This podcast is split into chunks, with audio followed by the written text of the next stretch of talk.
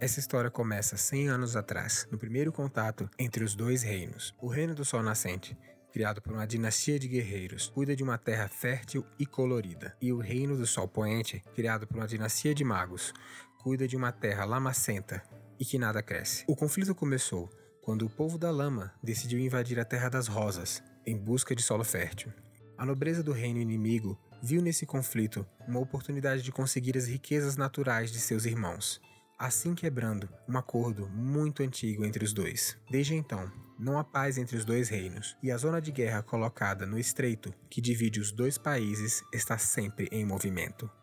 Euvillon, uma cidade do Reino das Rosas, foi palco de diversas tentativas dos exércitos inimigos de penetrarem em suas terras. E mesmo depois de 100 anos, suas muralhas ainda resistem, cicatrizadas, mas firmes. Agora, com poderosas técnicas de necromancia, o Reino do Sol Poente está vencendo a guerra. Traidores dentro da capital enfraquecem a força e influência do rei do Reino das Rosas. O destino quis o encontro de três jovens heróis, que juntos vão dar o início à história conhecida como a Rebelião das Rosas. Nossa história começa em Elvilhon. Recentemente, muitos guerreiros têm sido chamados na direção de um embate que começou quando o reino do Sol Poente fez uma poderosa marcha na direção da muralha. A marcha contém guerreiros, cavaleiros, magos, arqueiros, tudo que eles conseguiram reunir para fazer um último ataque à cidade da fronteira. Agora nossos heróis estão dentro deste embate. Muitos dias de combate já se passaram, e muitas levas de homens saíram de dentro dos portões de Elvilhon e enfrentaram bravamente os exércitos inimigos do lado de fora. Arthur, Iris e Lucien estão do lado de fora, junto com o Marquês de Elvilhon, o Senhor Leones. Foi nessa batalha que, primeiro, foi utilizada a técnica da necromancia para reviver os mortos que estavam ao chão. Desse jeito, a vantagem está totalmente com o Reino do Sol Poente que tem o dobro das unidades para combater. Os dois exércitos se encaram. Ambos agora são restos que se reorganizaram do combate anterior e estão prontos para dar um golpe final um ao outro. Com seu poderoso comando, o Duque Leones conseguiu reunir o que restou de seu exército, fazendo uma formação de ponta de flecha, com a infantaria e duas formações independentes, com três arqueiros cada. A formação central, a ponta de flecha da infantaria, guarda seis homens de pé, seis soldados, armados com lanças e massas. No meio deles, temos Lucien, à frente da ponta de flecha, Arthur, um pouco mais atrás, protegido por eles, e Iris, junto ao primeiro grupo de arqueiros. Do outro lado, nós temos dois grandes cavaleiros, uma infantaria de sete homens três magos e seis arqueiros divididos em formações de três. Chove muito e os dois exércitos estão em cima de um grande lamaçal, recheada de água, sangue e suor. Bem, agora eu vou pedir para que vocês se apresentem. Então, em ordem alfabética, cada um de vocês faça uma breve apresentação e uma descrição sobre vocês mesmos. O Arthur, ele é um um jovem de cabelos castanhos, possui uma personalidade rígida, bastante determinado, tem uma capacidade intelectual acima do padrão das outras pessoas. Uma alta capacidade de memória, o que facilitou bastante aprender sobre a arcana e durante esse embate ele está vestindo as trajes de um mago. Iris Linegris é uma elfa com cabelos médios negros e olhos acinzentados. Ela costuma usar um manto com capuz para esconder o rosto cheio de cicatrizes, o que faz com que ela seja solitária, já que as marcas incomodam a quem vê. Apesar de jovem, ela é bastante habilidosa com o arco e costuma se preocupar mais com os outros do que com si mesma. O Lucian Parros é um belo e carismático jovem de 14 anos ele tem por volta de 1,70 de altura. Ele é, um, ele é um jovem bem forte, bem robusto. Tem cabelos platinados, ondulados mais ou menos na altura dos ombros. Olhos azuis bem profundos. E ele tem uma postura bem austera, é, assim como o seu pai. Vocês estão no campo de batalha. Eu já tenho um pouco menos de luz. é, o que indica que vocês estão no final de tarde já. Agora vamos começar o embate. É, rolem iniciativas, por favor. A primeira a agir vai ser a Iris. É, Iris, você tem duas opções. Você pode agir com o batalhão, ou seja, agir com, junto com o seu batalhão, que é o batalhão dos arcos, ou você pode agir destacada, né? Você quem sabe. Iris vai agir com o batalhão. Vai agir com o batalhão, né? Ok, tudo bem. Ok, depois da Iris a gente tem os arcos do Sol Poente. Vocês percebem que eles estão um pouco mais afastados, né? Um pouco atrás do, do batalhão de infantaria deles. E eles se organizam em uma parede de arqueiros, né? São apenas três arqueiros, infelizmente, mas ainda assim uma parede de arqueiros. Sacam suas flechas, engatam ela no arco, puxam, miram e disparam. Eles fazem três disparos mirando na infantaria de vocês. Uma rolagem, duas rolagens, três rolagens. As três flechas viajam na direção do batalhão de infantaria de vocês. Duas delas erram, passando por muito pouco. Elas acertam o solo próximo dos guerreiros, e uma delas acerta o primeiro que está na ponta da formação. Vamos conferir o dano. 10 de dano pro primeiro, é um dano bem alto, suficiente para deixar ele muito ferido. Ele ainda não está derrotado, mas está bastante ferido. Agora é a vez do cavaleiro que está junto com os soldados inimigos. E vale notar, esse cavaleiro, ele é alguém uh, que parece importante. Então ele usa uma armadura completa. Então, o que já indica o seu status social, né? Ele tem nessa armadura um brasão, que provavelmente representa a casa dele. É o brasão de uma lótus, aquela flor que nasce em pântanos, geralmente. E ele ergue sua lâmina, toma fôlego e grita, com toda a energia vocal que ele tem. Avançar! Nisso, os soldados que estão junto a ele, os sete soldados que estão junto a ele, avançam todos em uníssono, em uma corrida, né? Eles disparam na direção dos soldados de vocês. Eles ainda não vão alcançar nessa rodada, mas eles vão ficar bem próximos, o que provavelmente vai permitir que eles possam agir e atacar o grupo de vocês na próxima rodada.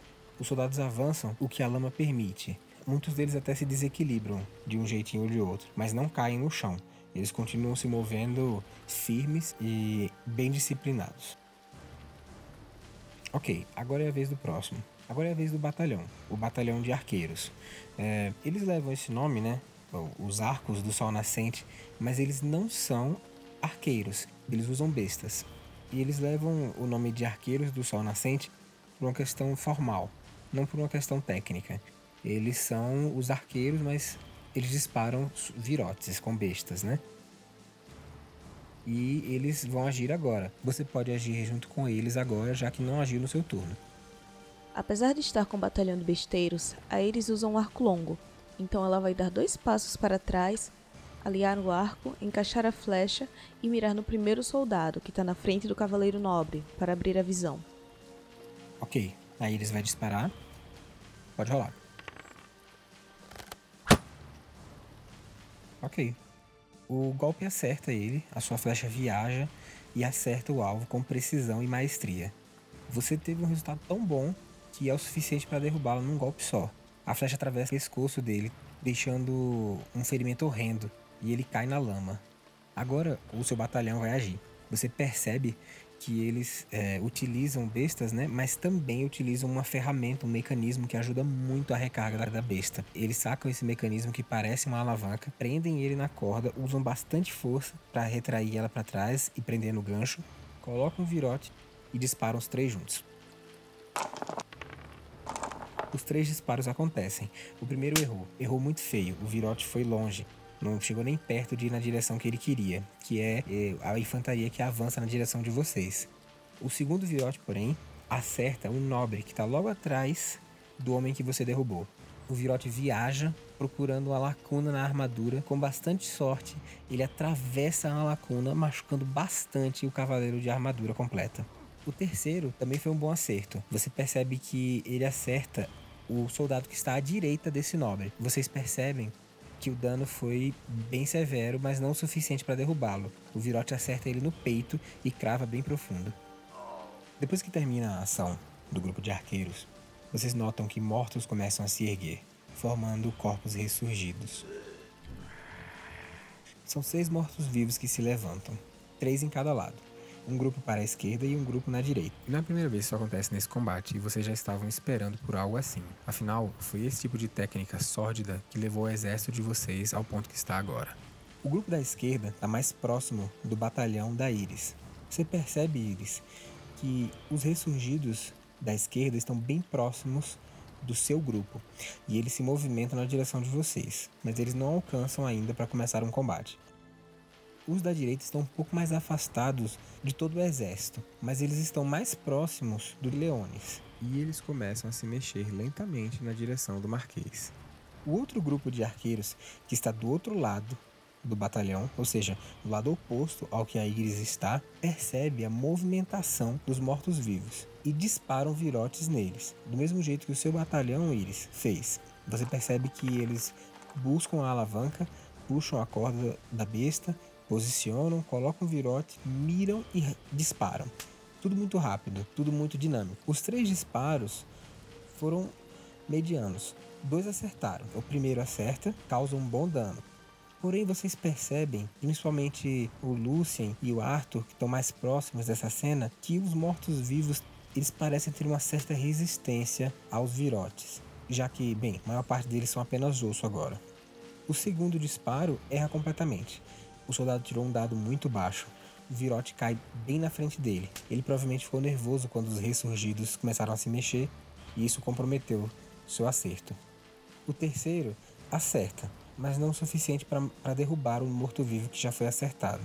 Desses três mortos-vivos, apenas um deles foi acertado e ele não caiu com dois disparos das bestas. Ok, agora vamos para a próxima. Agora é a vez do Lucian. O Lucian olha pro, pro Marquês e aí ele questiona: Ordem, senhor! O Marquês olha pro Lucian por cima do ombro e ele dá o comando. Leve três homens! Proteja os arcos! O comando é bem positivo, bem firme. Depois de receber as ordens, o, o Luciano fala: Sim, senhor! Ele dá uma olhada ao redor, pega os três soldados mais próximos dele, dá uma olhada no homem que foi ferido, remove a flecha e, canalizando a energia divina em suas mãos, ele fecha um pouco de seus ferimentos. Então diz: Vamos, soldado, levante-se! Nós temos uma missão a cumprir! Vamos! E então ele segue em direção aos ressurgidos, conforme a ordem dada pelo Marquês. Ok. Os soldados que você escolhe vão com você imediatamente. Assim que você manda, eles já se movem. E um deles tá, é, tem área, tem espaço suficiente para poder atacar com sua lança. Ele se movimenta na direção de um dos ressurgidos que está ameaçando o batalhão dos arcos e, segurando sua lança com as duas mãos, ele tenta espetar o ressurgido. Infelizmente, o acerto não foi bom e ele erra. O ressurgido bate na lança dele com um escudo, afastando a lança de perto dele. Os outros dois que correram na direção que você mandou não têm distância suficiente para acertar, então eles não vão conseguir atacar agora. Agora é a vez do Marquês. Ele olha para frente, vendo o exército inimigo se aproximando. Ele segura sua espada de duas mãos e avança na direção do batalhão inimigo sem medo. Ele faz uma corrida para alcançar o cavaleiro inimigo. Ele não é rápido o suficiente para alcançá-lo, ainda mais com toda essa lama mas ele é rápido o suficiente para ficar no meio do caminho. Além disso, quando ele chega ali, ele berra: Comigo, homens! E os três últimos soldados que ficaram com ele, os três últimos espadas que ficaram ali para trás, avançam junto com ele no ímpeto. O Marquês é acompanhado pelos seus soldados, mas eles não são tão rápidos quanto ele e ficam um pouco mais atrás, deixando ele bem exposto. O Lucien sabe que o Marquês é muito habilidoso e é um excelente combatente, provavelmente ele consegue segurar ali dois, três soldados com tranquilidade. Mas vocês não sabem qual é a habilidade desse cavaleiro em específico. Talvez ele seja muito bom. Agora é a vez de um dos magos do Sol Poente. Vocês percebem que eles estão independentes. São três magos, mas eles agem de maneira independente, eles não são um batalhão. O que começou a agir agora, ele se ajoelha no chão ao lado de um morto. E ele começa a fazer uma mágica como se tentasse erguer esse morto do chão. Isso vai levar um tempo, então ele não vai conseguir fazer isso de imediato. Mas vocês percebem a aura roxa escura ao redor dele enquanto ele tenta reerguer o homem, como se ele tentasse puxar uma marionete pelos fios. Vocês percebem que o corpo quase que se levanta por algumas vezes. Agora é a vez do segundo batalhão dos arcos inimigos. Vocês percebem que eles estavam um pouco desorganizados ali, provavelmente não foram organizados antes do embate começar, mas agora eles começam a se unir. Eles estão de frente para o grupo que a Iris está junto e é neles que eles vão mirar. Eles mais uma vez se organizam em uma parede, assim como o grupo anterior, puxam flechas, engatando nos arcos, miram e disparam. Vamos ver os acertos. Um, dois e três. O primeiro acerta. E é um 20. É um acerto severo no homem que está à esquerda de Iris. Ele é acertado com a flecha no olho. Isso é bem chocante de ver, Iris. Essa poderia ter sido você, para todos os efeitos. Ele cai ao seu lado, imóvel e inerte. O segundo acerta, mas não foi um acerto muito bom. O seu dano não é muito grande, foi só 5 de dano. Ele acerta o braço do arqueiro que está à sua frente. Aí a terceira flecha, Iris, é mirada em você. Você vê a flecha viajando na sua direção, mas ela passa longe do seu rosto. Ele errou miseravelmente. Agora é a vez dos mortos-vivos que levantaram próximos ao Marquês. Eles percebem que o Marquês avançou de maneira impetuosa, e assim ele se move na direção do Marquês, correndo na direção dele. O primeiro morto-vivo é o único que alcança. Os outros dois não alcançam ele ainda, mas ele vai tentar golpear o Marquês com sua espada curta. O Marquês habilmente gira sua grande lâmina na direção do morto-vivo, segurando a espada no meio dela. Ele rebate a lâmina do, do adversário para longe, fazendo com que ele erre o ataque. Ok, agora é a vez do Arthur. O Arthur, olhando a situação dos insurgidos se aproximando do Marquês, grita em direção a ele, falando: Senhor, quais as ordens? Prefere que eu inutilize a linha de frente do inimigo ou os arqueiros? Você faz essa pergunta, Arthur, no mesmo momento que ele já tá rebatendo a lâmina do morto-vivo que acabou de atacar ele. Ele, sem se virar para você, responde. Inutilize os arqueiros! E então ele volta a se concentrar no morto-vivo que tá à frente dele. Entendido, senhor. Ele começa a recitar palavras mágicas, desenha dois símbolos com a mão direita no ar e com a mão esquerda ele aponta na direção do grupo de arqueiros à, à direita dele ao final dessa, dessas ações ele fala: Durmam. Ok. Me descreva, por favor, o visual da sua mágica. Como que ela acontece? É uma esfera azul ao redor deles. Ok. Eu imagino que por ser uma mágica de nível 1, ela é uma esfera bem pequena, né? Sim. Certo. Ok, pode fazer sua rolagem. Ok, 35. É, é o suficiente para adormecer dois. Mesmo com uma mágica tão fraca, você percebe que os dois, uh, dois dos arqueiros que você mirou começam a cambalear de sono e caem na lama dormindo. O Arthur vira para os arqueiros e fala: Foquem as suas flechas nesses inimigos do meio. Esqueçam aqueles arqueiros. Eles não darão trabalho para a gente por enquanto. Ok, agora é a vez do cavaleiro inimigo.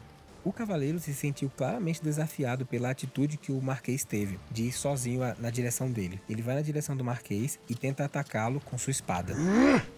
Bem, ele errou miseravelmente, tirou um no dado e ele balança sua espada de um jeito muito errado, escorrega na lama e cai direto com a cara nela, perdendo seu segundo ataque que ele teria direito. Um outro mago que está com os inimigos percebe que o Duque Leones vai ser um problema de se lidar mais para frente. Então ele começa a conjurar uma mágica. É uma mágica que o Arthur conhece. É um mísseis mágicos. Ah, ele ergue as mãos na altura da cabeça, fazendo o movimento de abrir os braços. E quando ele faz isso, ele deixa três pequenos focos de luz, um brilho prateado e azul. Os três pequenos focos de luz viajam na direção do Marquês. E como vocês sabem, mísseis mágicos nunca erram. Eles viajam na direção do Marquês e acertam ele na cabeça. Três disparos. Vamos conferir os danos. Foram bons danos, mas não o suficiente para derrubar o Marquês. Ele balança a cabeça, meio que sem entender o que aconteceu agora. Afinal, ele não é especialista em magia arcana, mas ele continua de pé e pronto para continuar o embate. Senhor, precisamos neutralizar os magos, senhor. Ele te responde, Lucien. Arcos, ataquem os magos! Apontando na direção dos magos que estão um pouco mais afastados do embate. Arthur, é a vez da sua coruja, né? O que, que ela vai fazer? O Arthur, né? A faísca tá no ombro dele. Aí ele Vou em direção ao arqueiro que ficou acordado. Ataque o mantenha distraído. Ah, sim. Faísca viaja na direção do inimigo que você escolheu. Ela vai tentar chegar lá, mas ela não tem é, distância suficiente. Ela não consegue cobrir a distância até ele. Então a sua ação vai ter que ficar para a próxima rodada, ok? Agora é a vez da Iris. Tem um mago atrás de uma árvore caída. Esse é o alvo dela. Ok, você se afasta do batalhão, né? É, tomando sua própria ação e o seu disparo viaja na direção do mago inimigo e você acerta ele no braço. É um excelente dano. Agora é a vez dos arqueiros inimigos. Eles se preparam, mais uma vez, sempre muito organizados. Cada um deles puxa uma flecha, engata no arco e dispara. Três disparos. Eles estão mirando nos mesmos alvos, que é o batalhão central, o mesmo batalhão que o Duque Leones pediu para se reorganizar atrás dele, para proteger o Arthur. A primeira flecha acerta, machucando o soldado, machucando ele bastante. Ele tirou 9 de dano. Você percebe, Arthur, que a flecha viaja na direção do guerreiro e faz com que ele se dobre de dor. A segunda flecha também acerta. Ele acerta no alvo que está à sua direita. E não causou muito dano, causou apenas 5, mas você percebe que acertou no braço do guerreiro. E a terceira flecha viaja na sua direção e causa 11 de dano como que o Arthur é derrotado. Aí caiu ajoelhado e depois terminou de cair com o torso. A sua mágica de sono, porém, não termina, tá? Ela não existe concentração e ela vai ficar lá até que a duração termine. Então ela vai ficar lá sob efeito, tá? Essa infantaria central ela foi severamente danificada, gente. O negócio tá ruim para vocês. Ok, os arcos de vocês receberam o comando de atacar os magos, e é isso que eles fazem. Eles ainda têm um pouquinho de dificuldade para acertar essa distância. Então, Liz, o grupo que você se destacou se movimenta na direção do, do mago que você acertou também. Eles se movimentam ali três passos à frente, puxam a, a, a corda da besta com a alavanca daquele mesmo jeito que você já viu, posicionam o virote e disparam. São três golpes primeiro acerta, golpeando o mago no ombro, fazendo com que ele perca a concentração de ressurgir o inimigo que estava no chão. O segundo virote acerta o mago e já o leva ao chão, derrotado. O terceiro só confirma a morte dele. Os arcos de vocês, que estão do outro lado, dão três passos à frente. Eles se movimentam na direção do inimigo, puxam a corda da besta, posicionam os virotes, miram e disparam. O primeiro virote acerta, dando bastante dano ao mago. O segundo também acerta, e o terceiro erra. O dano não é o suficiente, infelizmente, para derrubar o mago. Ele está bem ferido, os dois virotes acertaram, um no ombro e outro no braço, mas não foi o suficiente para derrubá-lo. Ele ainda vai agir na vez dele. O grupo de ressurgidos agora se movimenta na direção do batalhão que o Lucien movimentou. O primeiro ressurgido só ataca o inimigo que já atacou ele na última ação. Ele vai fazer uma rolagem. Ele tirou um. ele erra miseravelmente. O ataque dele foi um pouco agoniado e a espada sai voando pro meio do campo de batalha, fazendo com que ele perca a arma. O segundo ataca o Lucien. Ele se movimenta na sua direção, Lucien, ergue a, a espada curta e tenta te atacar. Ele tirou 21. O Lucien acaba levando 11 de dano. O golpe acerta sua cabeça, a visão do Lucien escurece e ele cai na lama desmaiado. O Marquês grita: Não! Muito revoltado com, com a queda de seu amigo. Gente, a queda dos heróis abala a formação dos homens. Você, Iris, que tá acordada para ver, percebe que os homens agora estão inseguros com relação a esse combate. Eles estão percebendo que eles vão perder. E se o Duque Leones não conseguir dar um comando firme para eles, eles provavelmente vão deserdar essa batalha, vão correr para tentar salvar suas próprias vidas. O Marquês agora luta com ferocidade e raiva. Ele golpeia o cavaleiro inimigo que está no chão, cravando a lâmina entre as lacunas da armadura dele. E depois disso, ele puxa a lâmina e gira ela na direção do ressurgido que atacou ele na rodada anterior. O golpe é tão forte que acaba por quebrar o, o crânio exposto do morto-vivo, derrotando ele. O Marquês agora olha para trás, observando toda a situação, e ele indica um comando. Ele fala: Casco, ao redor do Lucien, levem o corpo do mago! E os soldados que estavam ali em dúvida sobre o que iriam fazer, se iam continuar no embate, automaticamente encontram algo para lutar ali na, nas palavras do, do senhor deles. E arrastam o corpo do mago do chão e tentam se movimentar na direção do Lucien ali. Eles conseguem alcançar, mas eles não conseguem fazer um casco a ponto de, de proteger totalmente o corpo do paladino. Você vê, Iris, que lá atrás, enquanto o Marquês estava dando esse comando, o mago inimigo faz a mesma movimentação, disparando mais um mísseis mágicos nele.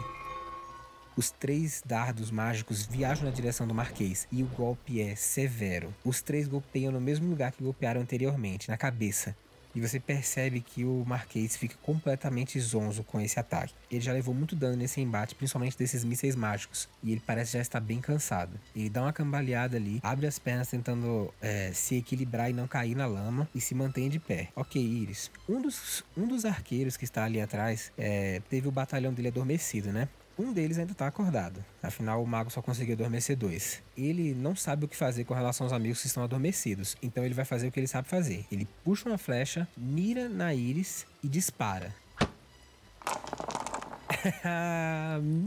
20 natural. A Iris levou um acerto. Morreu. Iris, vamos ver o dano. 20 de dano. Iris, você cai com a cara na lama e a última coisa que você vê são soldados tentando entrar em formação, na formação que o Marquês pediu, e o próprio Marquês lutando bravamente enquanto é golpeado por todos os lados pelos soldados inimigos que agora o alcançam.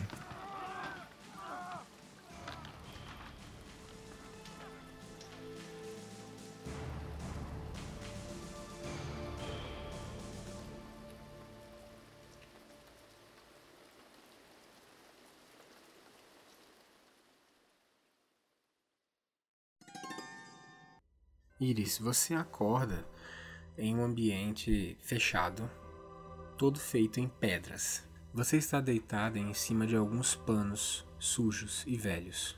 E no fundo dessa pequena sala, que agora te parece uma cela, você vê uma pequena latrina e alguns cascalhos espalhados. Não há luz e você só enxerga devido à sua capacidade élfica de ver no escuro. E para completar, uma grande porta de madeira está à sua frente. Ah, e antes que eu me esqueça, está fazendo um frio congelante. A primeira coisa que ela faz é levantar, olhando tudo com estranheza e tentando perceber algum detalhe, e se pergunta: que lugar é esse?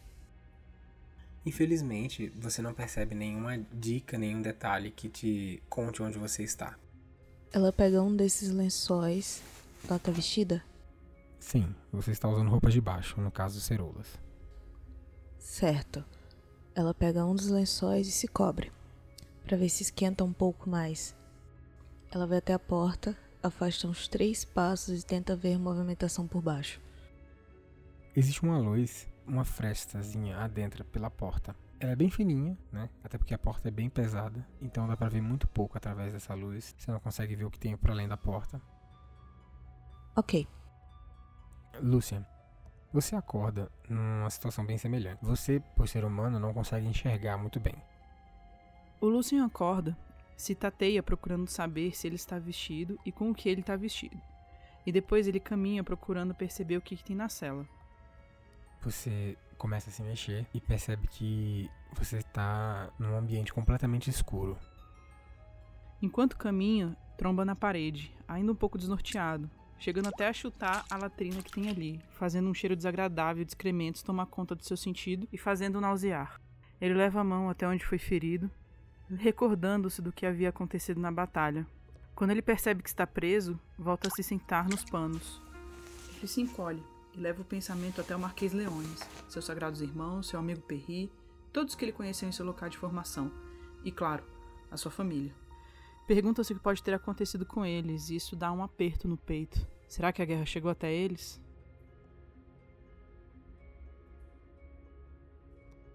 Arthur, você acorda.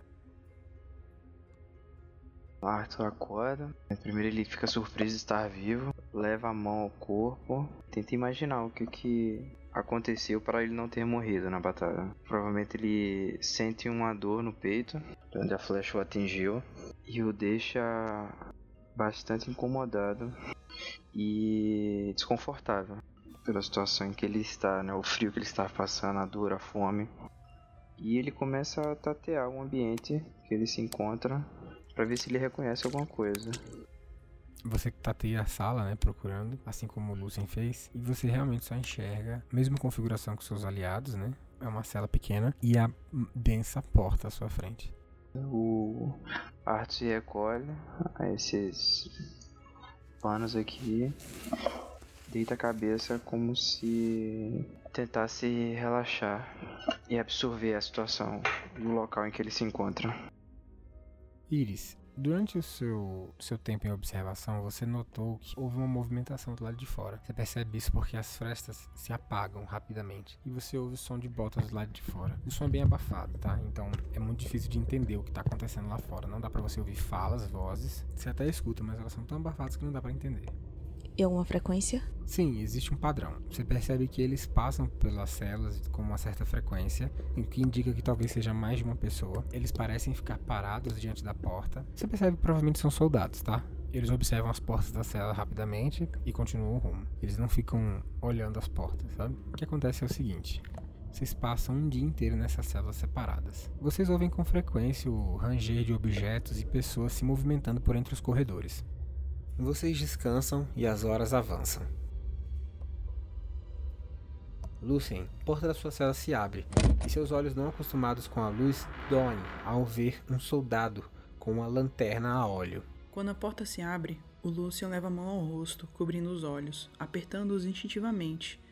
Não estar acostumado com a luz o incomodava.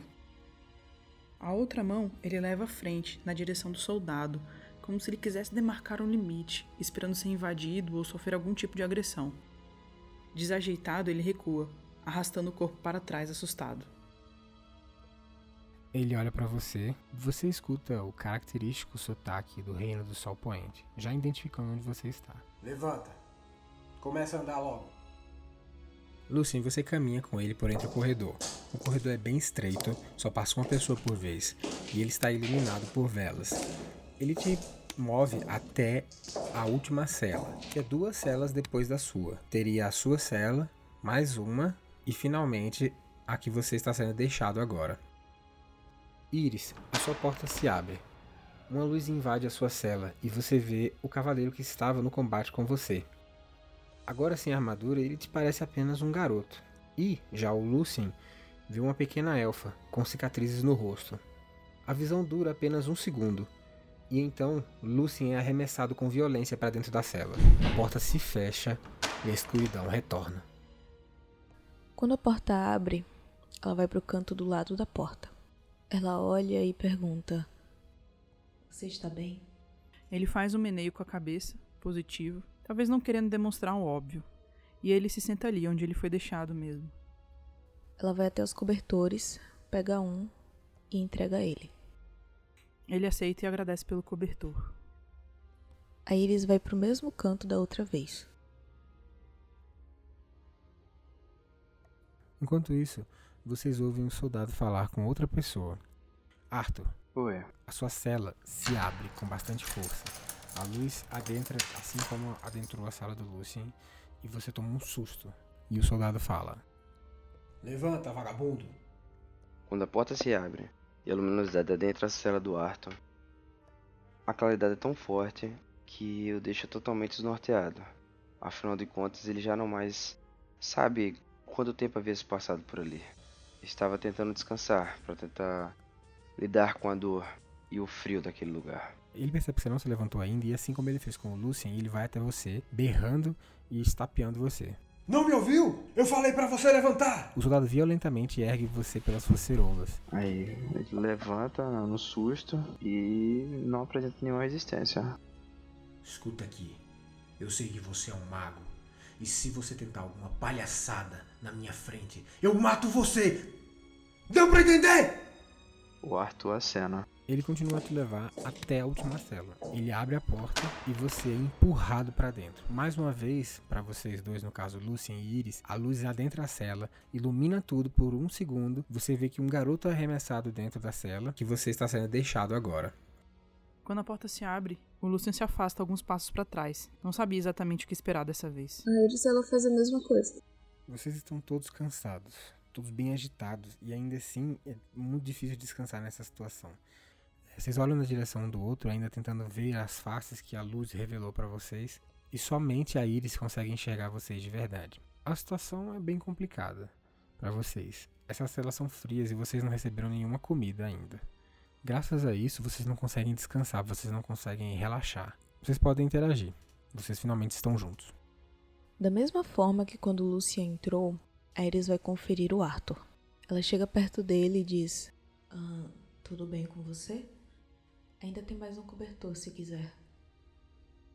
Eu agradeço a preocupação, mas a verdade eu queria saber o que aconteceu depois que eu caí. Bom, claramente perdemos a batalha. E enquanto pega o último cobertor pro Arthur, a Iris começa a falar, depois se sentando perto deles. Depois que você caiu, o mago lançou mais algumas daquelas bombinhas no Marquês. Ele continuou suportando, estava lutando contra seis. Pouco depois, o cavaleiro, e ela aponta para o Lúcia, caiu. O Marquês enlouqueceu e ordenou que o protegessem. Você foi levado junto.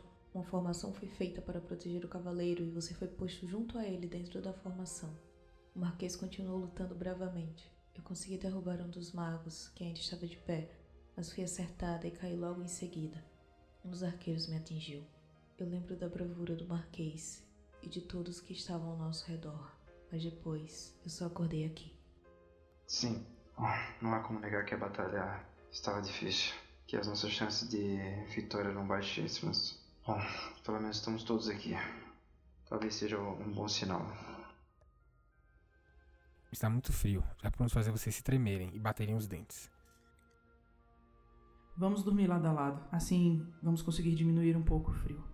E assim que ele termina de falar, ele toma a iniciativa de entrar no meio dos dois e ele aquece os dois de uma forma muito instintiva.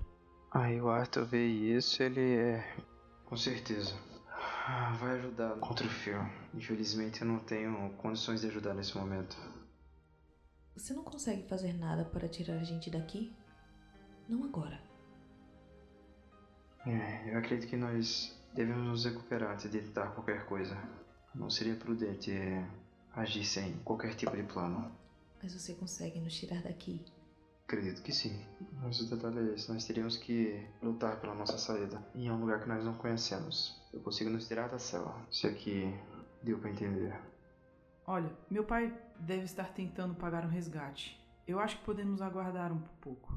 Se nada acontecer, podemos tentar fugir. Mas por enquanto eu sugiro que nós esperemos.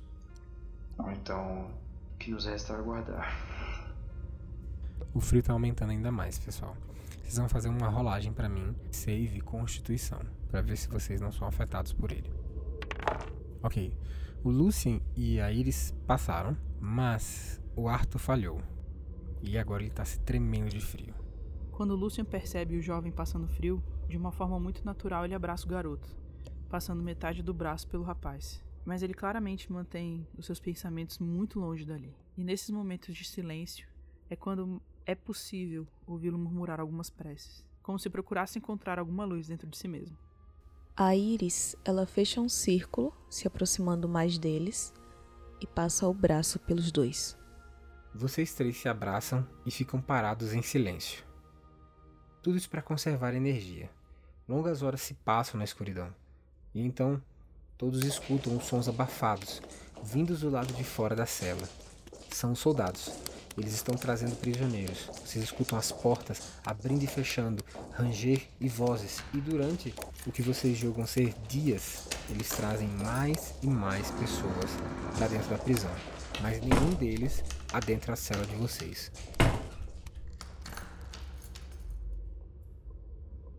Durante todos esses dias vocês não recebem nenhum alimento, nem são bem cuidados. Passa-se cinco dias com isso várias pessoas sendo trazidas para dentro dessa caverna terrível, dessas celas horrendas, e vocês ficam lá por muito tempo. Não há nada para confortar vocês além dos corpos uns dos outros. As celas enchem. Vocês reconhecem as vozes abafadas pelas pedras. O som delas não tem eco, é um som seco, opressor, assim como o de vocês para eles. Naturalmente, vocês não conseguem reconhecer as vozes das pessoas, não dá para saber quem são. Em algum momento, durante os primeiros dias, o Lucian vai gritar contra a porta chamando pelos seus amigos. Perry! Albert! Toulouse! Vocês estão aí? Mesmo sabendo que pode ser que ele não, que ele não reconheça as vozes, ele vai permanecer fazendo isso de tempos em tempos. Toulouse! Albert! Algumas vozes até te respondem, mas são todas irreconhecíveis. São todos pedidos de socorro e apenas o desespero vem de lá. Já no terceiro dia, vocês não aguentam mais de fome e as pessoas estão desesperadas nas outras celas. Agora os nossos heróis sentem que os corpos estão se autoconsumindo, já tirando energia dos músculos e deixando vocês bem magros e fracos. Passam-se mais dois dias. A cela se enche ainda mais. Nada além dos gritos de socorro e desespero é que vocês ouvem, e isso acaba com a mente de vocês.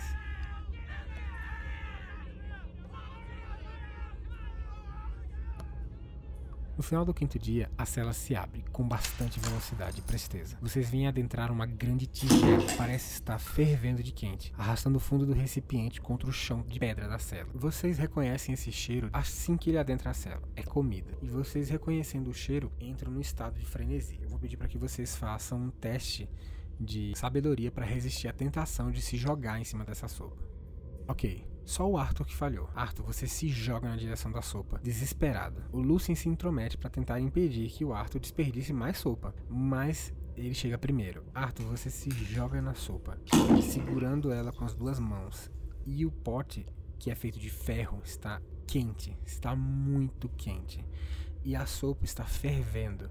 E você não sente ainda, mas você queimou suas mãos enquanto enfia sua cara dentro da sopa, tentando beber ela o mais rápido possível.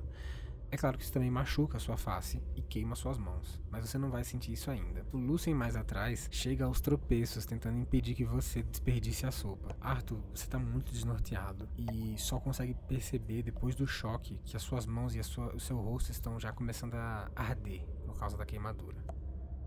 Ele recua, começa a soprar as mãos. Assim que o Arthur começa a soprar as mãos queimadas, a Iris vai até os cascalhos no canto da cela, cava um pouco e pega os mais fundos, mais frios, e os coloca nas mãos do Arthur para aliviar um pouco a queimadura. Precisamos dividir essa comida. Não podemos mais desperdiçar. Ele toma parte dele e então passa para os outros os demais. Ele se aproxima do Arthur e segura as mãos dele com uma certa gentileza, curando através da energia divina que ele consegue canalizar. A mesma coisa ele faz com o rosto. Seu toque é cálido, extremamente confortável. Vamos comer devagar. Tem carne aqui dentro. E é o suficiente para nos mantermos vivos. Lucien faz o racionamento igualitário para todos vocês. E devagarinho vocês vão comendo. Por mais que não seja muito, gente, essa grande tigela de sopa de 30 centímetros tem bastante carne de porco, bastante carne gordurosa, que vai fazer com que vocês mantenham estáveis por um bom tempo. É claro que não é a comida mais saborosa do mundo, mas para quem não tem nada há 5 dias, isso é um néctar dos deuses. Enquanto vocês se deliciam, vocês não ouvem nada nas outras celas. Ou seja, ninguém recebeu nada. Vocês percebem que do lado de fora não vem nenhum som de mais uma porta se abrindo ou fechando. Continua um silêncio abissal. Enquanto ele come, ele agradece, internamente, numa oração muito íntima, agradecendo a comida que ele tem e rezando pelos demais, tanto pela Iris e pelo Arto, como também pelos companheiros das outras celas. O tempo passa e três semanas avançam de maneira muito lenta. Vocês são alimentados. Em cada dois dias vocês recebem a mesma tigela de sopa com a mesma quantidade. Ela é sempre jogada da mesma maneira, muito violentamente, a sopa quase desperdiça em algumas vezes, vocês se esforçam para segurar e sempre que vocês terminam, vocês devolvem a sopa quando eles vão buscar no segundo dia. Tem algo que vocês queiram fazer durante essas três semanas? No final da primeira semana, a Iris vai perguntar para eles: Senhores, como são as celas lá fora? Bem, antes de chegar nessa cela, tinha mais uma. Mais especificamente, tinha minha cela, a cela do meio e essa, todas localizadas à direita de quem caminha até aqui. E existe um corredor estreito, iluminado por velas. Depois disso, não dá para ver mais muita coisa. Por que pergunta? Vamos sair daqui eventualmente. Baseada na descrição deles, ela vai pegar as pedrinhas no canto e começar a montar um mapa. E vai colocar uma pedrinha para cada pessoa nas salas ocupadas. E em tudo que for desocupando, ela vai tirando. Certo. Iris, você percebe que Nos primeiros dias, logo quando as pessoas foram chegando, existiam cerca de seis pessoas, seis, sete pessoas, pelo que você conseguiu notar. Isso, né, supondo que ninguém ficou em silêncio. Conforme o tempo avança, você percebe que tem mais de 20 pessoas nas celas. São tantas vozes e mais afastadas ainda do que, a cela, do que as das celas que estavam coladas, as que vocês, é, no caso, o Arthur e o Lucien estavam, que vocês percebem que tem muita gente aí dentro dessa prisão, que te faz pensar que talvez ou eles estejam enfiando muita gente na mesma cela, muitas pessoas na mesma cela, ou que a prisão é maior do que o que você imagina. Como eu tinha dito, difícil não é sair da cela.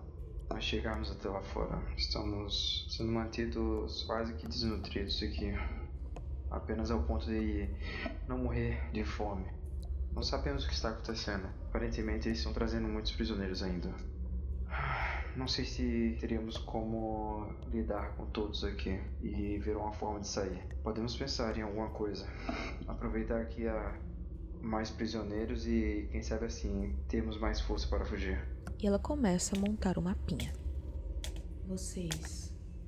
Vocês têm mais chance de sair daqui do que eu. Só não sei durante quanto tempo ficarão aqui. Bom, se você está se referindo ao resgate, tenho quase certeza que não terei condições também. Minha família não tem o recurso necessário para poder me resgatar. Ele fica em silêncio, porque como o argumento do resgate não funcionou, ele não parece mais querer voltar nesse tópico. Então ele apenas escuta. Ainda assim, precisamos entender um pouco o funcionamento daqui para sabermos onde fica cada cela quais estão ocupadas, quantos guardas devem ter aqui. Alguém deve ficar na porta principal, alguém deve ficar aqui dentro. Alguém entra aqui para trazer a comida. Talvez tenha mais alguém aqui dentro. Podemos contar com duas pessoas na porta de entrada? Bom, felizmente não dá para saber. Não consigo distinguir tão bem os, os guardas e ela vai sinalizando a guarda e colocando algumas pedras no mapa improvisado.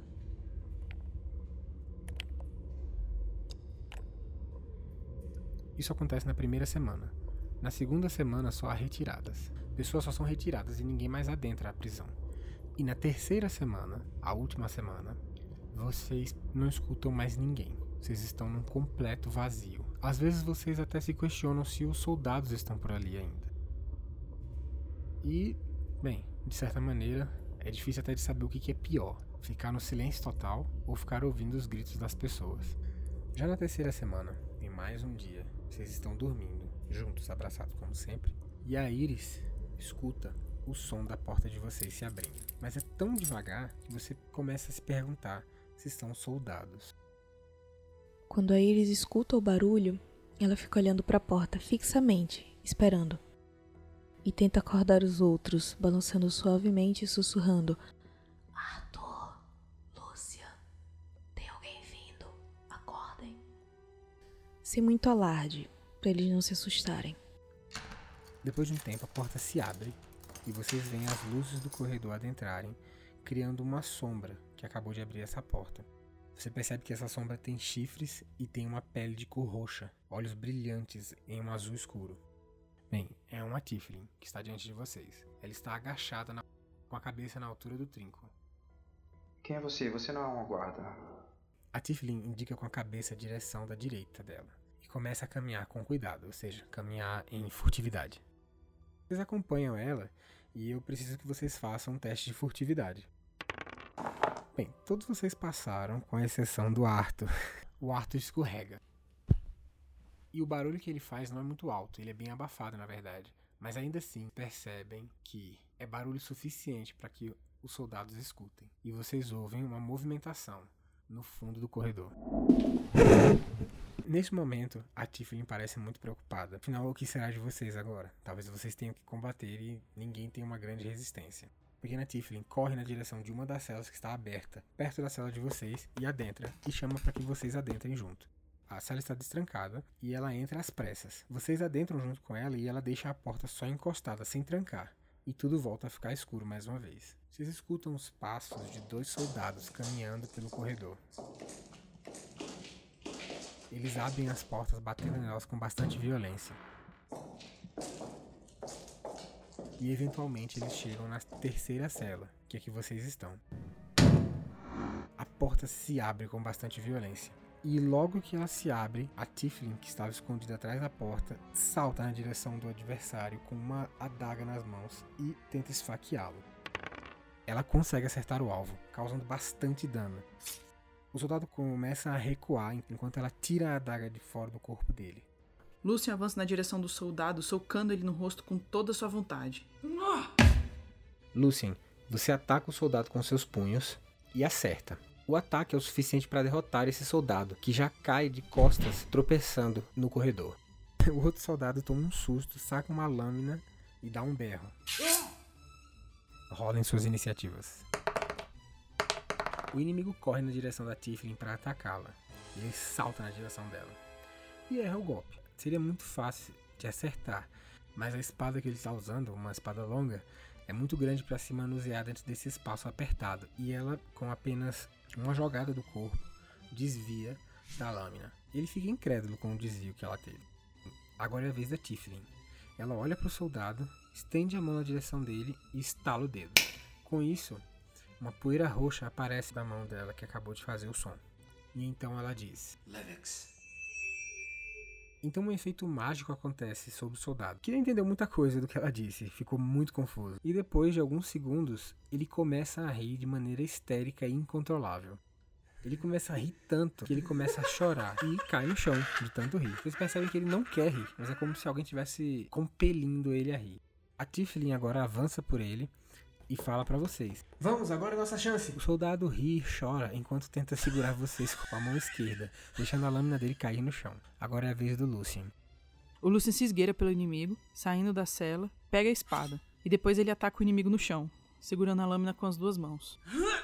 O Lucian pega a lâmina e tenta atacar o adversário. A rolagem foi um sucesso, ele consegue. Ele feriu bastante o soldado que está no chão, fincando a lâmina na direção dele. O golpe atravessa o gibão simples que ele usa e fere ele bastante. E mesmo sendo atacado, o pobre coitado do soldado não consegue parar de rir, incapacitado. Da porta de onde veio o soldado, vocês percebem que mais um sai. Ele sai de dentro da cela e olha para vocês assustado, sacando a lâmina e correndo na direção de vocês. Vocês todos correm para longe, indo na direção oposta do corredor. O Arthur passa pelo Lucian e fala: Vamos, Lucian. Deixe esse, esse cara pra trás. Não podemos perder essa oportunidade. Passe agora, eu vou bloquear o- a passagem dos outros soldados. Neste momento, Arthur ergue as mãos, gesticula e cria uma ilusão menor, transformando o espaço vazio entre eles numa parede. O Arthur que saiu por último percebe o soldado se aproximando e faz uma mágica. Você cria sua ilusão menor, fazendo essa parede de 5 pés de altura, né? E o inimigo fica assustado com a ilusão. Ele fica olhando para ela e para a corrida dele. O soldado inimigo que ainda está chocado com a ilusão começa a examiná-la. Você percebe que ele passa a mão por ela e nota que é apenas uma ilusão. E aí ele avança por ela, enquanto braveja algo em sua direção. Vocês me pagam por isso.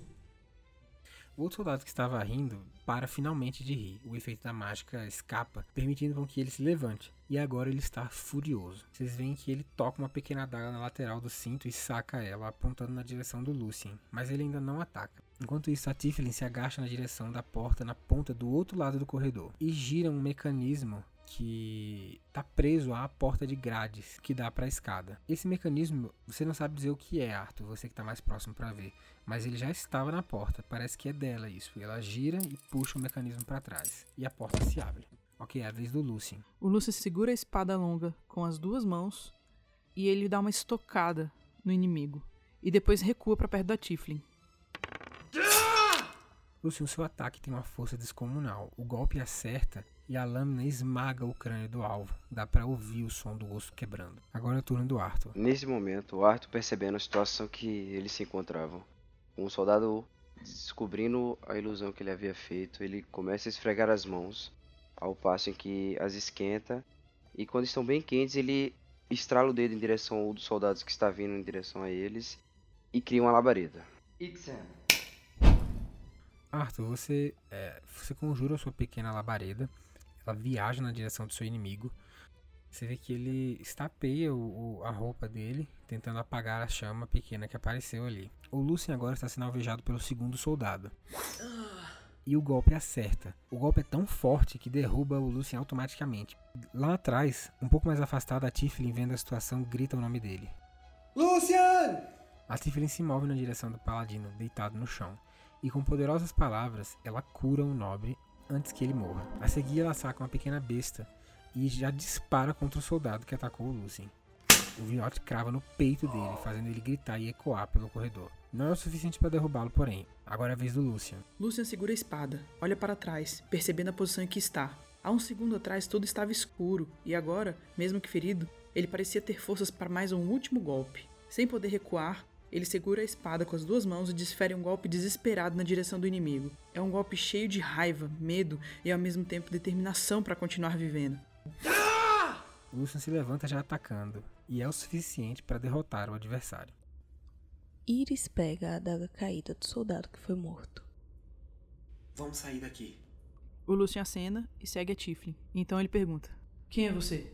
Ele fala enquanto canaliza a energia divina em suas mãos, fechando uma parte de seus ferimentos. A Tiflin olha para o Lucian e diz: Me chamem de Erissa. Sou alguém que pode ajudar vocês. Por enquanto, sem mais perguntas. Vocês sobem pelas escadas já ouvindo sons de luta. Onde você sobe agora existem a luz do sol. E essa luz do sol, cara, é ensegueirante. Vocês demoram para se acostumar. Isso porque ela entra pelas janelas de uma torre, que é onde vocês estão subindo agora. Vocês percebem que vocês estão numa área cilíndrica, vocês estão numa torre redonda. À medida que os olhos de vocês se acostumam, vocês veem duas pessoas. Um cavaleiro utilizando uma armadura pesada. Ele tem cabelos curtos, castanhos escuros, olhos negros e usa uma espada curta com um escudo. Além dele, tem uma mulher de cabelos loiros, bem lisos, usando roupas comuns. Ela parece alguém que acabou de sair de uma floresta. Enfrentando eles agora tem três soldados. Um que está enfrentando o cavaleiro, outro que está enfrentando a moça e um outro que está ainda decidindo para qual lado vai. A primeira ação é do cavaleiro aliado de vocês. Ele golpeia pela lateral do inimigo, acertando a barriga dele. É um golpe tão severo que é derrota automática. O sangue jorra para o chão e o adversário cai. Ok, agora é a vez do Lucian. Assim que chega no topo da torre, o Lucian fecha os olhos, cobrindo-os, se acostumando aos poucos com a luz. Ele observa o local um pouco confuso, tentando identificar os inimigos. Por fim, ele se coloca na frente do soldado, que está logo na saída da escada. Com as duas mãos, ele balança a espada partindo para o ataque. Você avança no inimigo e o golpe acerta o ombro dele. Não o suficiente para derrotá-lo, mas deixa ele bastante ferido. Agora é a vez do Arthur.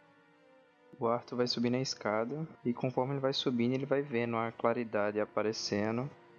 E logo que ele sobe, dá aquele clarão branco. E enquanto ele está tentando acostumar os olhos, né, depois daquela luz intensa, ele já se percebe no meio de um conflito né, e consegue distinguir o, as pessoas que ele deveria matar primeiro pela sua, pelas suas armaduras.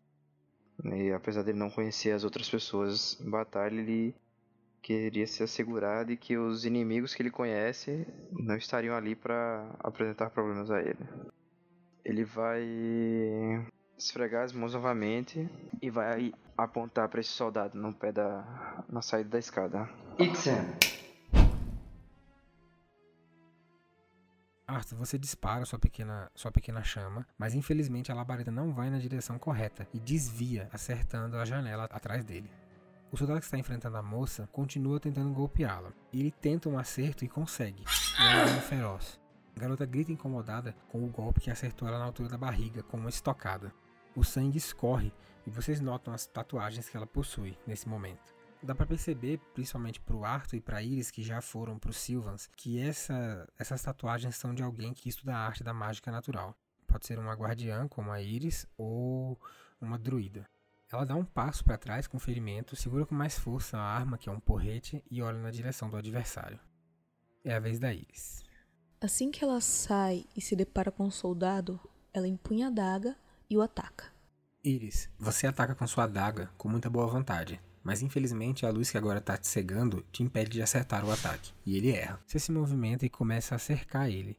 Desse jeito você percebe que o... ele está ficando bem preocupado por ser cercado por todos os lados. A Erissa guarda a besta e saca uma adaga. Ela corre na direção do mesmo alvo que está em peleja com o Lucien e golpeia ele na direção do pescoço. E o golpe é tão bem feito que ela crava a adaga, puxa e ele cai no chão engasgando com o próprio sangue. A garota de cabelos loiros à direita de vocês ergue o porrete na altura do pescoço e toma um impulso para frente e golpeia o soldado inimigo. A porretada é tão severa, tão forte que ela quebra o pescoço do inimigo, fazendo com que ele caia no chão. Depois disso, ela se apoia em cima da massa olhando o próprio ferimento. Os inimigos deste andar foram derrotados. Todos vocês se olham, percebendo de maneira sutil que são todos aliados, né? Enfrentando os mesmos inimigos, pelo menos. O cavaleiro olha para vocês de maneira atenta e ele então comenta: Graças à grande chama, vocês estão vivos. E você está vivo, jovem Arthur. Uma expressão meio incrédula, ele fala: Você me conhece? Eu conheço todos vocês. Infelizmente, vocês não me conhecem, mas por pouco tempo. Há muito que temos que debater e conversar, mas agora vocês só precisam saber que meu nome é Edvan e esta é a senhorita Megan. Ele indica com a mão uma garota de cabelos loiros. Vocês já conhecem a Erissa que resgatou vocês. E finalmente ele indica a Tiflin ao lado de vocês. Usando o dedo indicador, ele indica a porta atrás de vocês. A porta atrás de vocês não é uma opção. É de fato a saída desta torre, mas nesse momento ela está cheia de soldados buscando algo para derrubá-la. Os soldados que estão lá em cima também já devem ter nos notado. Precisamos continuar subindo. A ideia é subirmos mais, até o último andar, e depois saltarmos no rio. Há um barco aguardando por nós. Saltar? Irissa olha para você enquanto responde. Sim, eu peço desculpas. Sei que tudo parece confuso, mas ao lado desse forte existe um rio e podemos utilizá-lo para escapar daqui. Ele parece um pouco surpreso, mas não sabe muito bem o que pensar sobre isso nesse momento. Bem, então vamos.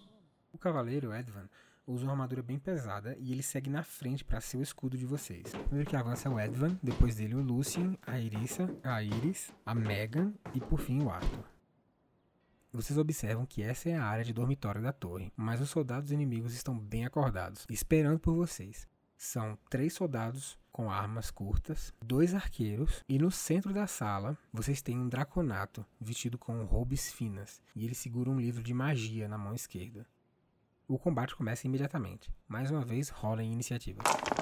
O Edvan dispara na direção do Draconato, fazendo um ataque bem aberto. O Draconato levanta a mão na direção da face, pronuncia algumas palavras mágicas enquanto passa dois dedos na frente de seu rosto, criando uma espécie de distorção no ar, no escudo. Mas não é o suficiente para impedir o ataque de Edvan, que atravessa a barreira invisível e fere o Draconato com sua lâmina. O ferimento é severo e o Draconato recua, dando passos para trás, bastante ferido. Lucien, é seu turno. Aproveitando o ataque do guerreiro, o Lucien, segurando a arma em suas duas mãos, dispara na direção do mago inimigo, atacando-o com ferocidade. Cara, com um só golpe, você arranca o braço do inimigo, fazendo com que o livro de magias caia no chão. Onde é que estão tá os nossos pertences? Arthur, você nota que tem uma grande caixa contendo algumas coisas e provavelmente é onde estão as, suas, as coisas de vocês, os pertences de vocês. Por sua percepção passiva, você consegue perceber o seu livro de magias lá dentro. Mas vai custar um turno inteiro para você ir lá buscar se você quiser. E depois mais uma ação para você encontrar a sua bolsa de componentes lá dentro. O Arthur vai até o corpo do mago, estava morto, pega o livro de magias dele. Certo, você corre até o livro de magia deles, mas só para que você saiba, você precisa de estudar esse livro de magia por algumas horas para poder utilizar ele como se fosse seu. O que significa que você não vai poder conjurar diretamente dele agora, tá? Após pegar o livro e percebendo que não poderia utilizá-lo naquele momento, ele vai tentar acertar o arqueiro que estará ao fundo da sala. Novamente, ele esfrega suas mãos, estrala o dedo em sua direção e fala: Ixen, queime. Você faz uma, uma pequena chama na direção do inimigo e o arqueiro adversário não estava esperando por isso. A labareda acerta o alvo, fazendo com que ele tome um susto com o golpe. À sua esquerda, Lucian, um dos, seus um dos inimigos corre na direção do Edvan para golpeá-lo com sua lâmina. Felizmente, o cavaleiro reage e gira o escudo na direção do inimigo e apara o golpe completamente. Agora é a vez da Iris.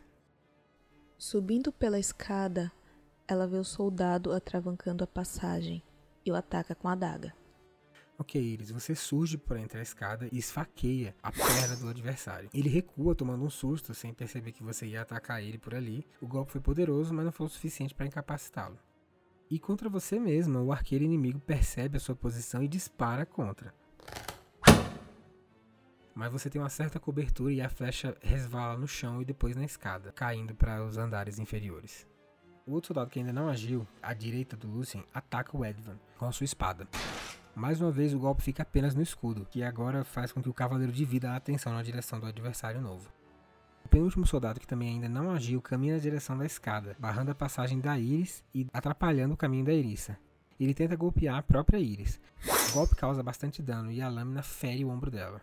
O último soldado, um arqueiro, mira no Arthur e ele dispara nas suas costas, Arthur, que causa bastante dano, fazendo você até se dobrar na direção da flecha.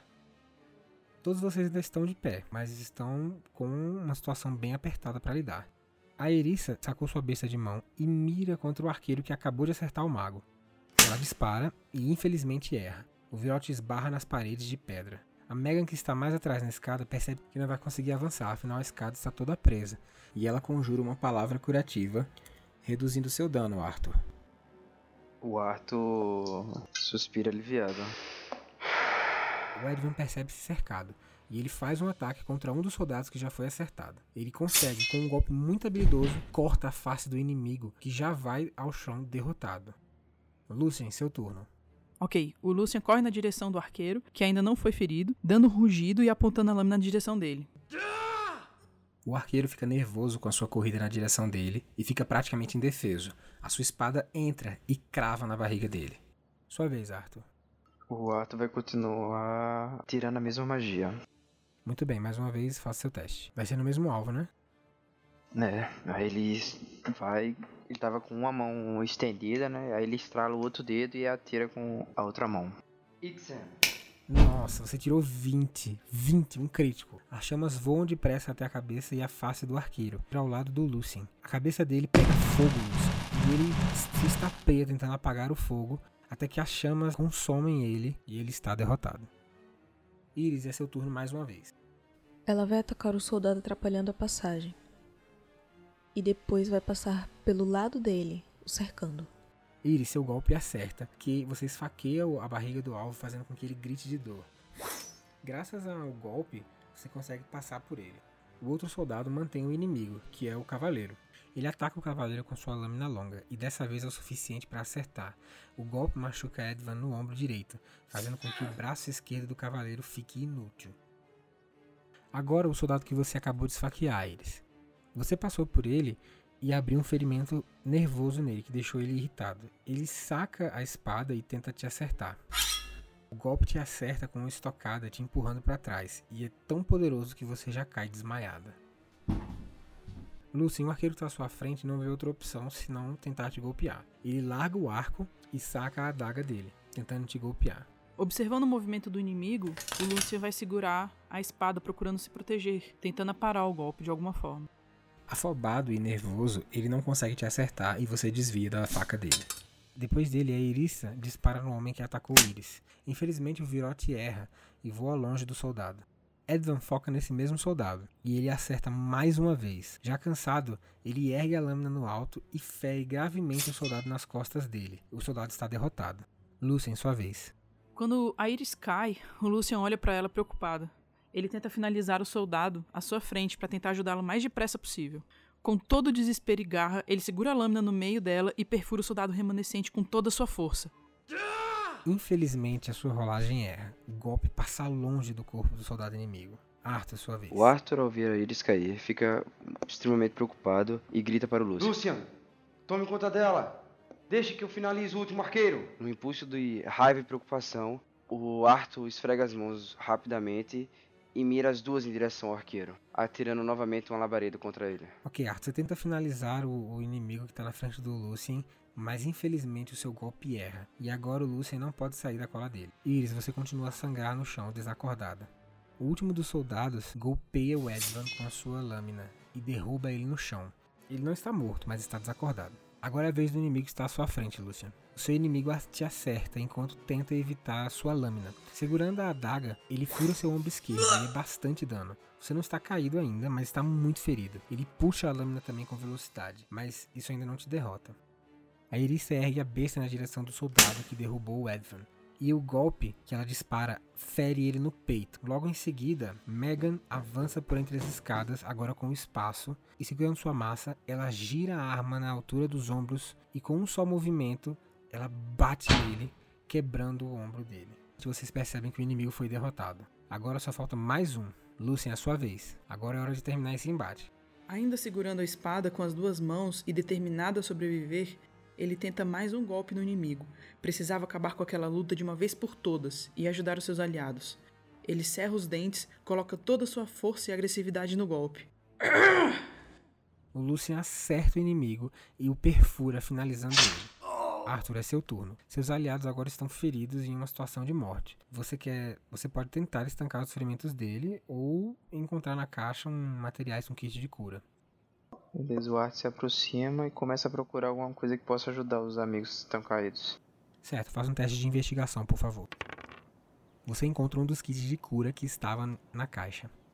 O Arthur, ao encontrar o kit de cura, ele fala: Aqui, Tiffany, isso vai ajudar a estancar os ferimentos do Edvan e arremessa para ela.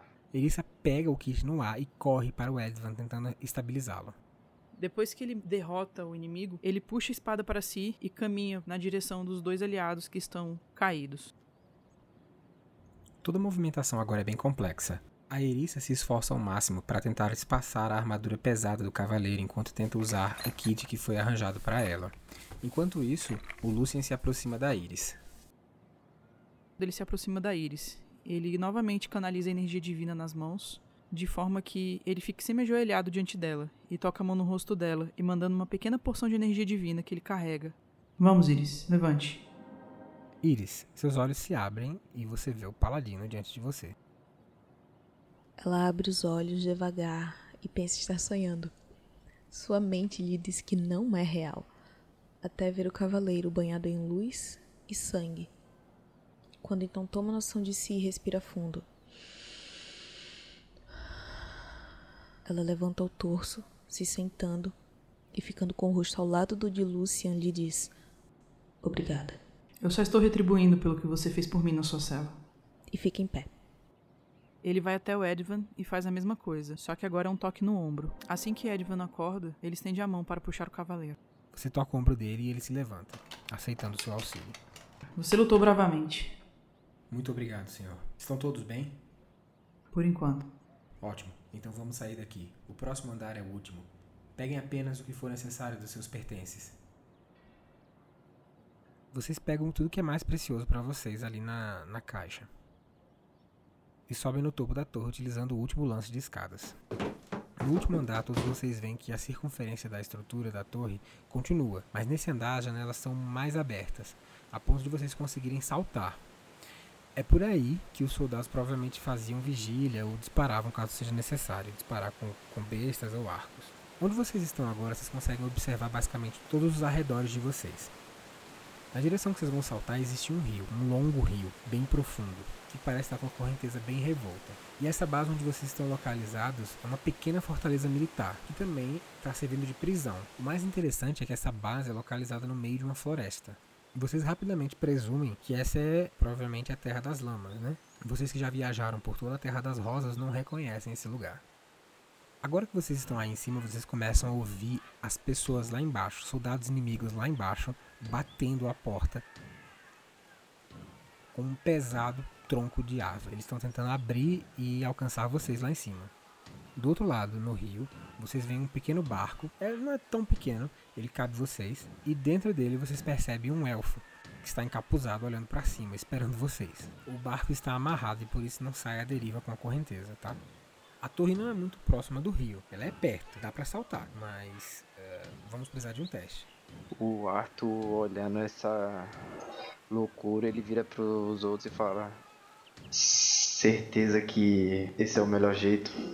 Não tem outra opção. Estamos todos exaustos. É isso ou lutar?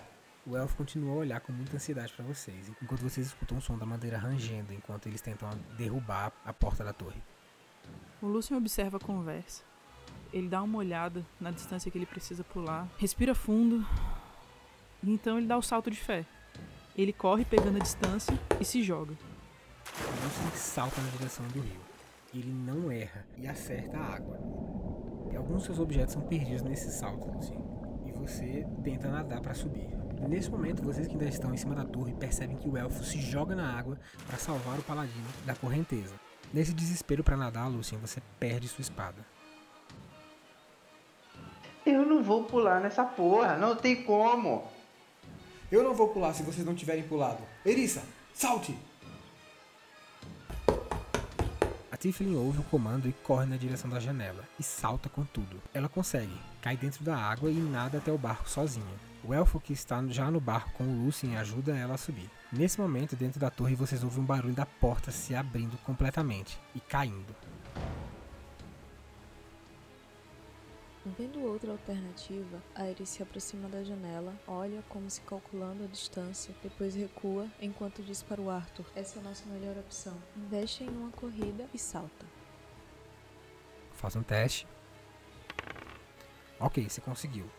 Porém, seu teste de natação não foi suficiente, Iris. Você começa a se afogar no fundo do rio, enquanto o elfo tenta nadar para te salvar.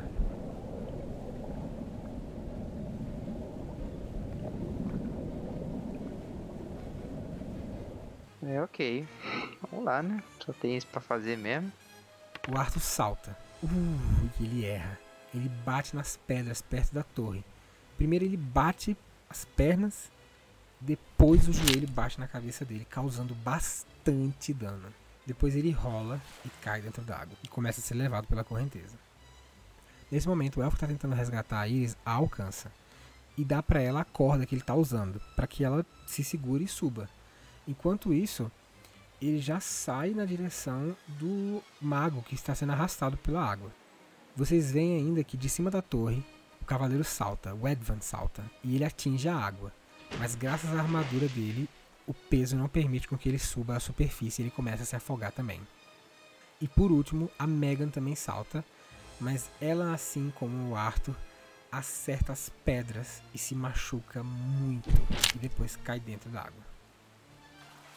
A Erissa, vendo a situação, pega uma corda, se amarra e fala pro Lucien puxar quando ela der o, quando ela der o sinal. E se joga dentro da água para tentar buscar o Edmund que está sendo arrastado. Ela alcança com um bom teste de natação, mas é demorado para subir porque ele está muito pesado. O elfo que foi tentar resgatar o mago, vocês percebem que ele está se afogando também. Ele desaparece nas profundezas da água, levado pela correnteza. Finalmente, a Iris sobe até o barco utilizando a corda. E por um milagre, ajudando o Lucien a puxar, a Erissa e o Edvan sobem ao barco também. Nesse momento, vocês percebem que o corpo da druida está boiando em cima da superfície, indo na direção que vocês vão seguir. Os soldados chegam ao topo da torre e disparam flechas no barco de vocês. Edvan rapidamente começa a cortar a corda do barco que prende o barco a um tronco e Erissa assume o leme imediatamente. Uma das flechas acerta Lucien na perna, o ferimento é severo. Faz com que você caia desmaiado dentro do barco, Lucien. O barco agora está em movimento, e o corpo da druida está indo na mesma direção que vocês. Vocês também notam que esse mesmo corpo começa a ser levado para dentro da água, desaparecendo. Enquanto isso, o corpo do elfo ainda nem apareceu.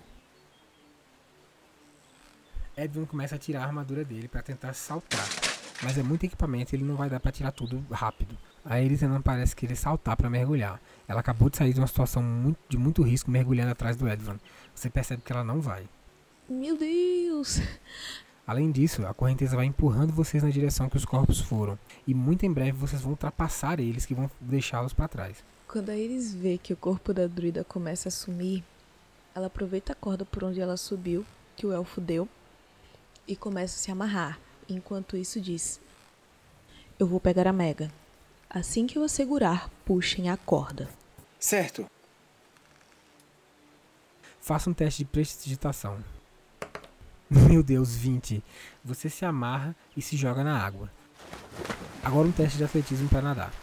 Meu Deus, outro 20. Você alcança a Megan, que estava prestes a desaparecer no fundo do rio. Você segura ela com bastante força e uma força descomunal vem de fora do barco, arrastando vocês para fora da água. É o Edson puxando vocês. Vocês chegam na superfície da água juntas. E agora você nada junto com ela enquanto Edvan te arrasta e ajuda você a subir o corpo da druida no barco. Eu não consigo ver a Rin nem Arthur. Agora ela vai procurar pelo elfo e o mago. Faça um teste de percepção. Vocês procuram por eles, mas nenhum sinal. Até que Iris, você encontra o elfo atrás do barco e não na frente. Ele está desesperadamente tentando nadar contra a correnteza. O que, que você vai fazer? Ela grita para o Edwin e a Erissa, apontando numa direção. Lá! E já indo para a borda do barco, ela diz: A mesma coisa! Eu vou pular e assim que eu pegar ele, vocês me puxam. Só que esse vai ser mais difícil. E ela salta. Você salta novamente para dentro da água, indo atrás do elfo. Você se esforça e se esforça, mas você não parece estar chegando na direção dele. Ele também tenta nadar na sua direção, com toda a energia que ele tem. Até que enfim as mãos de vocês se encontram e você puxa ele com tudo.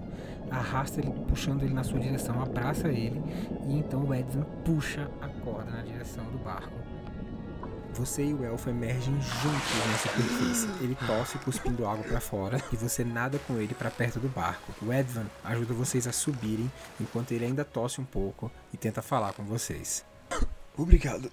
E então ele pergunta: Onde. Onde está o outro? Todos vocês olham uns para os outros. Não há sinal do mago, que desapareceu arrastado pela água. Vocês estão a salvo. Mas a que preço?